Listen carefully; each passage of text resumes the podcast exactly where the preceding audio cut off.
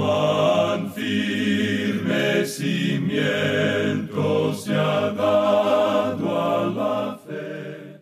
A través de la Biblia, un análisis de la Biblia libro por libro que le ayudará a crecer espiritualmente. Estos estudios fueron diseñados por el Dr. J. Vernon McGee. Acompáñenos en este fascinante recorrido a través de la Biblia. La palabra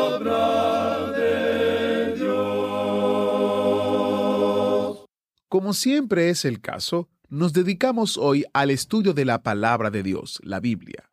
Esta semana y la próxima nos enfocamos en uno de los personajes de las Escrituras que casi se ha olvidado y que nunca ha recibido el reconocimiento que merece.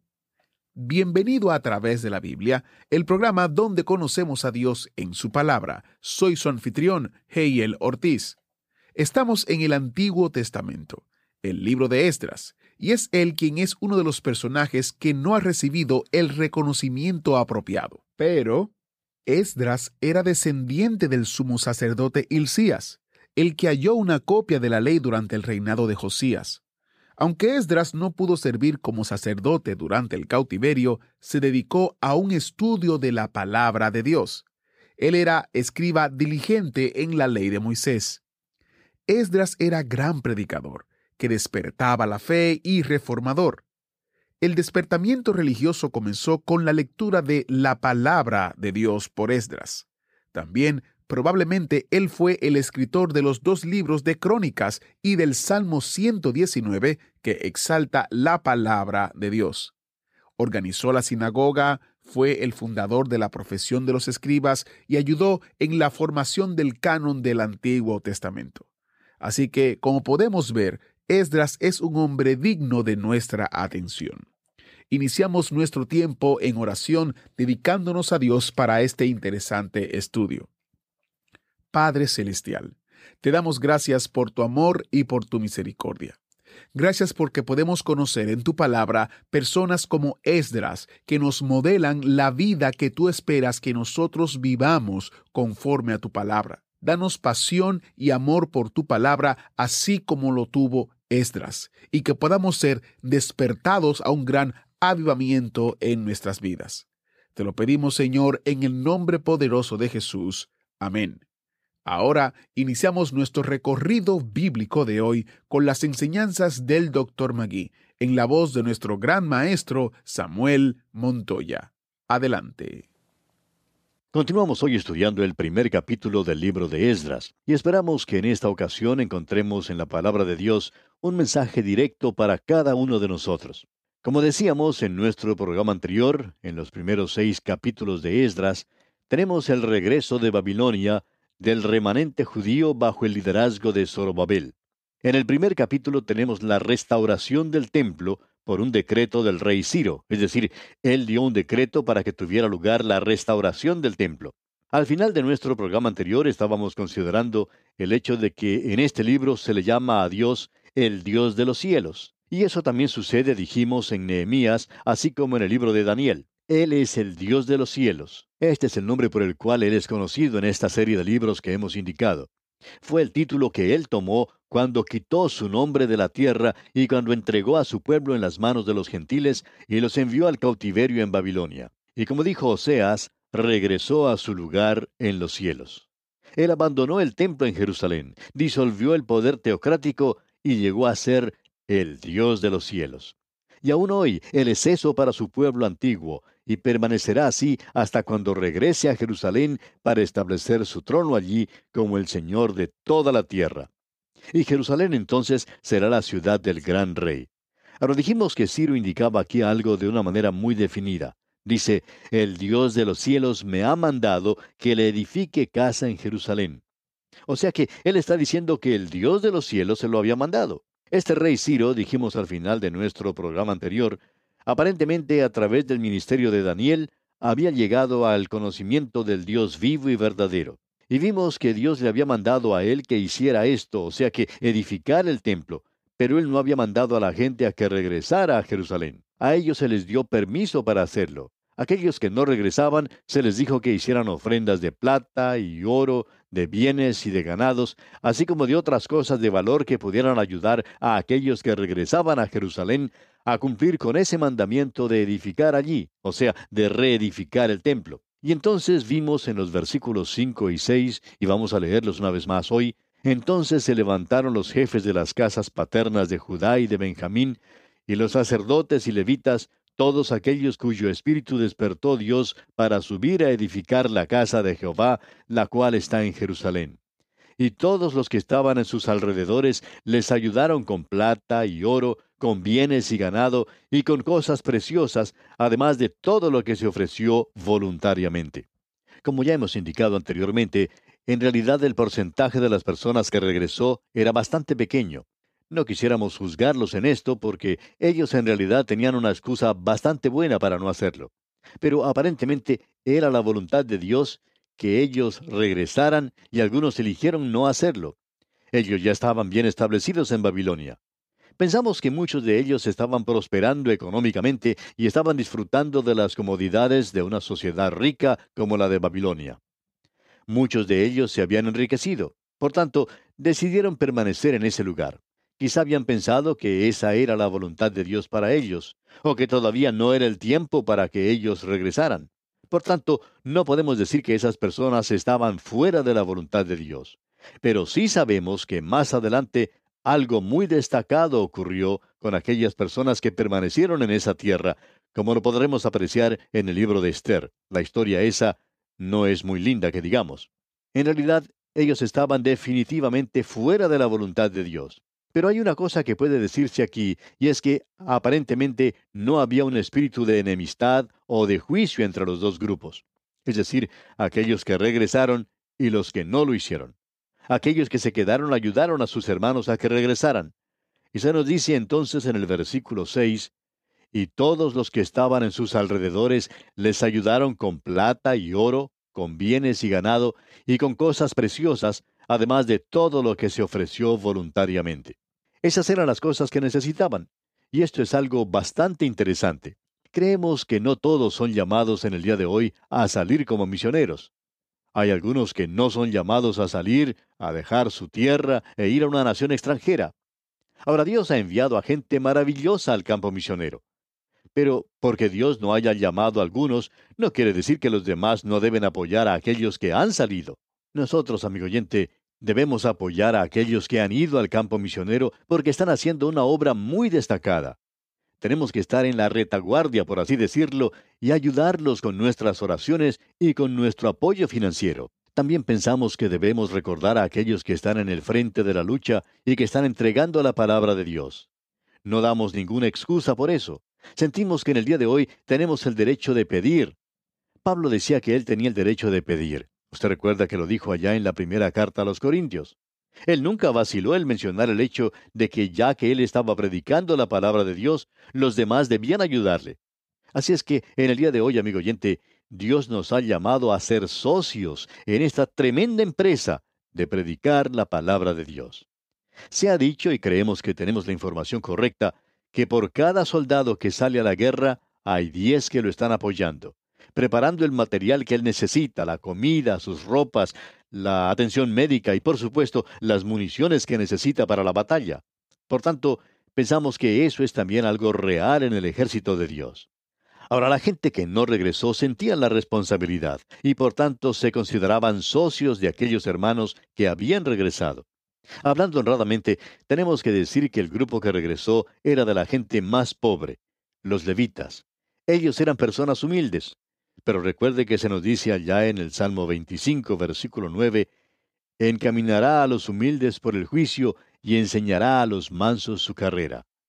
Y ellos eran los que tenían el entendimiento de lo que estaba ocurriendo en esos días y regresaron a su tierra.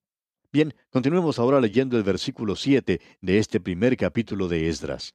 Y el rey Ciro sacó los utensilios de la casa de Jehová que Nabucodonosor había sacado de Jerusalén y los había puesto en la casa de sus dioses. ¿Cómo llegó Ciro a obtener esos implementos? Bueno, había un general antes de Ciro que se llamaba Gobrias. Él se apoderó una noche de Babilonia cuando la gente estaba disfrutando de un banquete, y sacó todos esos utensilios que ellos habían tomado de la casa de Dios. Era la fiesta de Belsasar, y este general los había capturado a todos en aquella noche. Esos utensilios se habían guardado y permanecido bajo la custodia de los reyes de Persia. Estaban en las manos del rey Ciro porque Dios así lo había deseado. Ahora estos utensilios santos, es decir, utensilios dedicados a Dios, se vuelven a colocar en las manos de los sacerdotes y levitas que estaban regresando a su tierra. Y se nos dice en los versículos 8 al 10, los sacó pues Ciro, rey de Persia, por mano de Mitrídates tesorero, el cual los dio por cuenta a Sesbazar, príncipe de Judá. Y esta es la cuenta de ellos, treinta tazones de oro, mil tazones de plata, veintinueve cuchillos, treinta tazas de oro, otras cuatrocientas diez tazas de plata y otros mil utensilios. Como podemos apreciar, había aquí un cuantioso tesoro. Luego se nos dice en el versículo once, todos los utensilios de oro y de plata eran cinco mil cuatrocientos. Todos los hizo llevar Sesbazar con los que subieron del cautiverio de Babilonia a Jerusalén. Es así que todo esto es enviado de regreso a Jerusalén. Al llegar ahora al capítulo 2, vemos que el retorno del pueblo tiene lugar bajo la dirección de Zorobabel. Notemos lo que nos dice el primer versículo del capítulo 2 del libro de Esdras. Estos son los hijos de la provincia que subieron del cautiverio, de aquellos que Nabucodonosor, rey de Babilonia, había llevado cautivos a Babilonia, y que volvieron a Jerusalén y a Judá, cada uno a su ciudad. Aquí encontramos un detalle de aquellos que regresaron y es una lista bastante larga. Y vamos a fijarnos nada más que en el comienzo, ya que no creemos que vayamos a leer todo lo que aquí se dice. Pero quisiéramos que usted note la última parte de este versículo 1, que dice que ellos eran aquellos que habían sido llevados cautivos a Babilonia y que volvieron a Jerusalén y a Judá, cada uno a su ciudad. Siguiendo ahora con el versículo 2, leemos, los cuales vinieron con Zorobabel, Jesúa, Nehemías, Seraías, Reelaías, Mardoqueo, Bilsán, Mispar, Bigvai, Reum y Baana. El número de los varones del pueblo de Israel.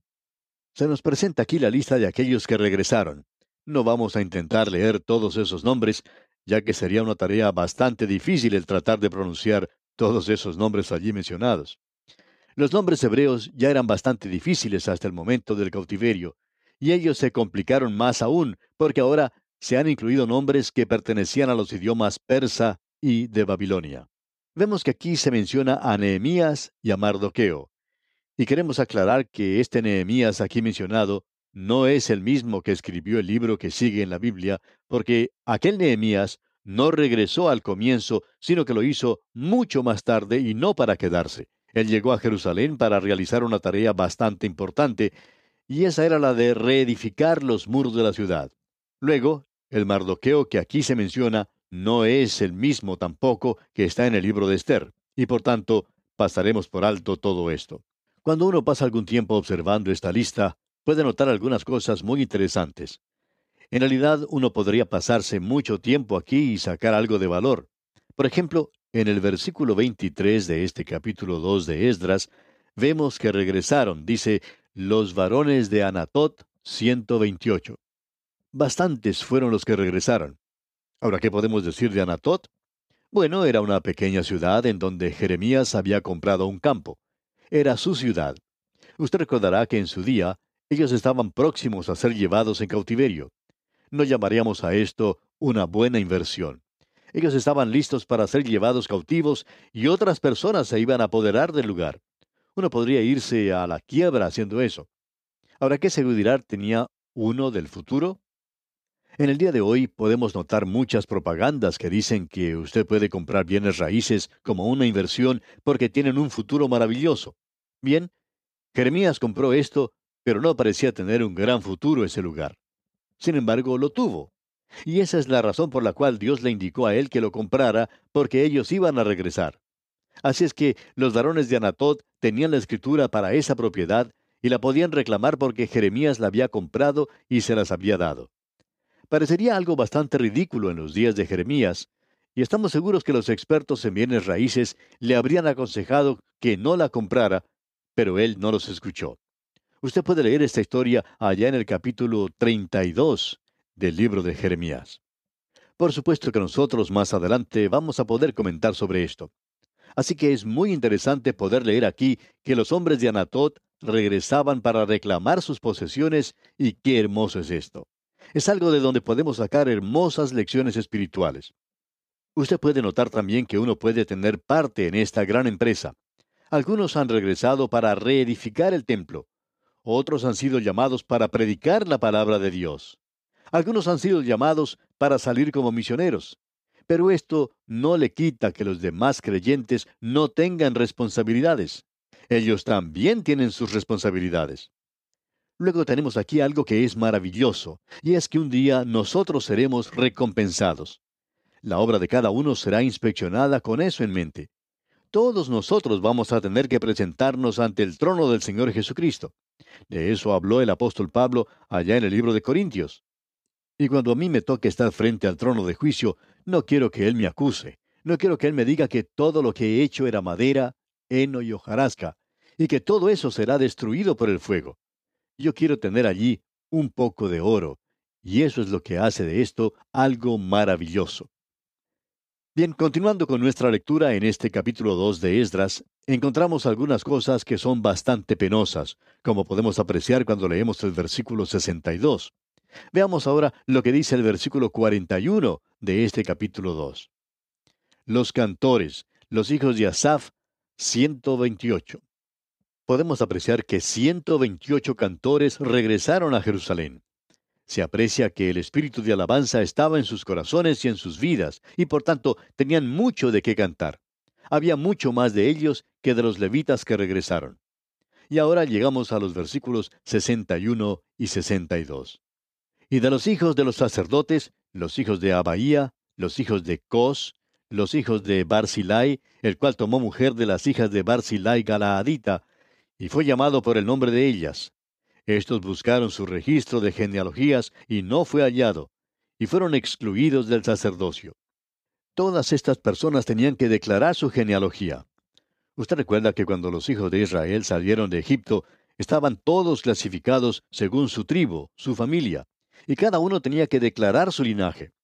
Si una persona llegaba y decía, bueno, yo creo que soy el hijo de tal y cual persona y, creo que tal y cual mujer es mi madre y espero que eso sea verdad y que yo voy a trabajar en esto mucho y voy a hacer quizás lo mejor que pueda, etcétera, etcétera. Bueno, esas personas eran separadas allí mismo, al comienzo. Ellos no tenían ningún lugar en la nación de Israel. Usted tenía que declarar su árbol genealógico y si no lo podía hacer, entonces quedaba fuera. Esto es algo que en el día de hoy el Hijo de Dios tiene que saber. Él tiene que tener la habilidad de decir que es el Hijo de Dios. Yo sé a quién he creído, dice Pablo en su segunda carta a Timoteo capítulo 1 versículo 12. Y usted, amigo oyente, también lo puede hacer. Ahora los versículos 64 y 65 dicen, Toda la congregación, unida como un solo hombre, era de cuarenta y dos mil trescientos sesenta, sin contar sus siervos y siervas, los cuales eran siete mil trescientos treinta y siete, y tenían doscientos cantores y cantoras. La cantidad de las personas que regresaron fueron cuarenta y nueve mil ochocientos noventa y siete, y los encontramos ahora en camino a su propia tierra. Y este capítulo 2 concluye con el versículo 70 diciendo, Y habitaron los sacerdotes, los levitas, los del pueblo, los cantores, los porteros y los sirvientes del templo en sus ciudades, y todo Israel en sus ciudades. Y llegamos ahora al tercer capítulo de Esdras, y aquí notamos que trata de la reedificación del templo en Jerusalén. En otras palabras, podríamos indicar que el altar había sido reedificado y que los cimientos del templo se habían colocado. Vamos a ver eso en un momento, al entrar en este capítulo 3. Comenzaremos leyendo el primer versículo. Vimos hace un momento que casi 50.000 personas habían regresado en el primer grupo. En la siguiente delegación habría unos dos mil que regresaron bajo el liderazgo de Esdras, y aparentemente hubo otros que lo hicieron por diferentes métodos y que elevaron a unos sesenta mil el número de los que regresaron. Tenía que haber varios millones de personas en esa época, pero la mayoría había permanecido en la tierra de Babilonia y en otras zonas, en lugar de regresar a la tierra prometida. Bien, leamos ahora el versículo 1 de este capítulo 3 del libro de Esdras. Cuando llegó el mes séptimo, y estando los hijos de Israel ya establecidos en las ciudades, se juntó el pueblo como un solo hombre en Jerusalén. Hay algo que se destaca claramente aquí, y es que hay un período de tiempo que ha pasado entre el final del capítulo 2 y el principio del capítulo 3.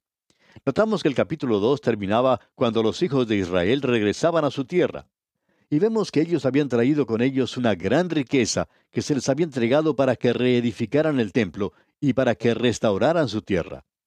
Aparentemente, durante ese período que pasó, la gente se dedicó a edificar sus propias casas. Veremos más adelante, cuando lleguemos al libro de Ageo, que él los reprendió por haber edificado sus propias casas en lugar de haber edificado el templo. Bien, todo ese tiempo ha pasado, y ahora vemos que ellos se reúnen luego de un período de tiempo. Puede que hayan pasado semanas o meses, o aún pueden haber sido unos dos o tres años. Pero veamos en los versículos 2 y 3 lo siguiente. Entonces se levantaron Jesúa, hijo de Josadac, y sus hermanos los sacerdotes, y Zorobabel, hijo de Salatiel, y sus hermanos, y edificaron el altar del Dios de Israel, para ofrecer sobre él holocaustos, como está escrito en la ley de Moisés, varón de Dios. Y colocaron el altar sobre su base, porque tenían miedo de los pueblos de las tierras, y ofrecieron sobre él holocaustos a Jehová, holocaustos por la mañana y por la tarde. Ahora hay varias cosas hermosas que se destacan en este pasaje de las Escrituras. Vemos que ellos habían buscado en las Escrituras y que habían hallado escrito, note esto, en la ley de Moisés, varón de Dios. Y cuando encontraron esto escrito, no había allí ninguna controversia, no había ninguna opinión disonante. La Biblia era su autoridad y por tanto no había nadie que tratara de desviar las cosas por medio de sus propias ideas o por sus propias opiniones. Ahora este es un gran principio de mucha importancia para nosotros ahora mismo y tiene una aplicación para nuestras propias vidas. No es hoy lo que los hombres piensan, ni tampoco es lo que los hombres están diciendo, ni lo que yo estoy diciendo, sino que es lo que la palabra de Dios dice, lo que tiene autoridad. Las escrituras son todo suficientes. Ellas contienen, creemos, toda la instrucción necesaria para la guía de aquellos que quieren ser fieles a Dios en cualquier período en particular de la historia de la Iglesia. Es por esa razón que nosotros no presentamos ningún tópico sobre métodos o conversaciones sobre diferentes temas que son populares en el día de hoy, como la psicología, por ejemplo. Eso es muy popular. O se podría hablar también del sexo. Creemos que si tomamos la palabra de Dios y la miramos bien, no solamente uno o dos capítulos donde podamos tener quizá un estudio que nos caiga bien, un poco de ayuda de algún pasaje de las Escrituras.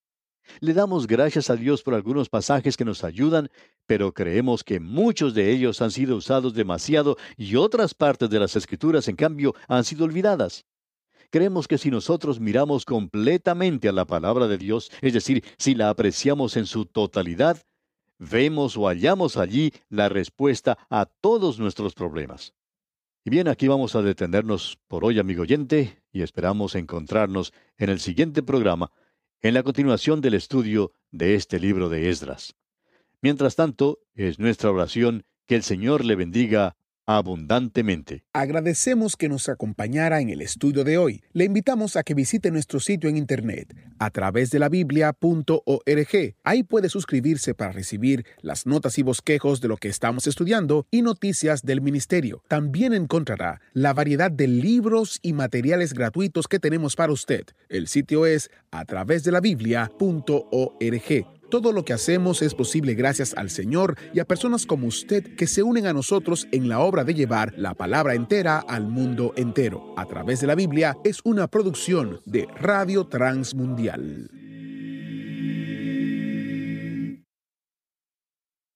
Comparta con nosotros sus comentarios al correo electrónico atv@transmundial.org atv@transmundial.org Recuerde que puede volver a escuchar este y cualquiera de los programas anteriores en a través de la biblia.org, a través de la biblia.org. Allí también encontrará todas las opciones disponibles para escuchar el programa. A través de la Biblia llega a usted por cortesía de esta emisora. Su